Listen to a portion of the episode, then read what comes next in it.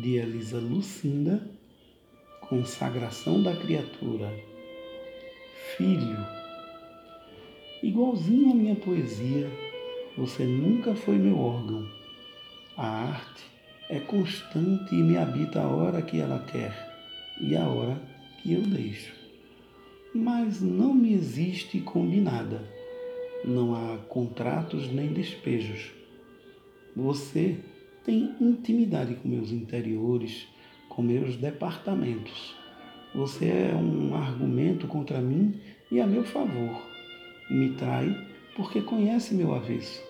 Me enobrece porque me tornou poderosa, capaz de prosseguir com essa invenção chamada humanidade.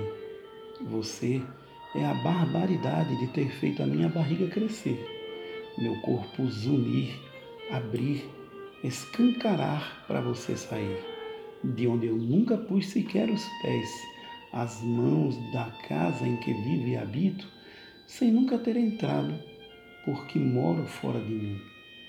O que faz de seu Édipo eficiência e de seu abuso cultura é essa estrutura feita de mim, sem que eu tenha em ti o mesmo acesso. Por isso, a criatura é mais que o Criador. E você, que saiu por onde entrou, como ocorre com o poema, tem seu passaporte carimbado para todos os estados de minha alma, de meu espírito. Você que é onírico, sábio, vassalo, me tiraniza e me perde a fala. O fôlego, o faro, me organiza e ganha o futuro, e ainda segura o jogo duro de independente de minha respiração. Espião de meus bastidores, olhou minhas entranhas enquanto virava ser humano, quieto dentro de mim, como as palavras antes de serem poesia. Mas fui apenas uma pensão uma besteira, ou um hotel cinco estrelas, ou um amniótico colchão.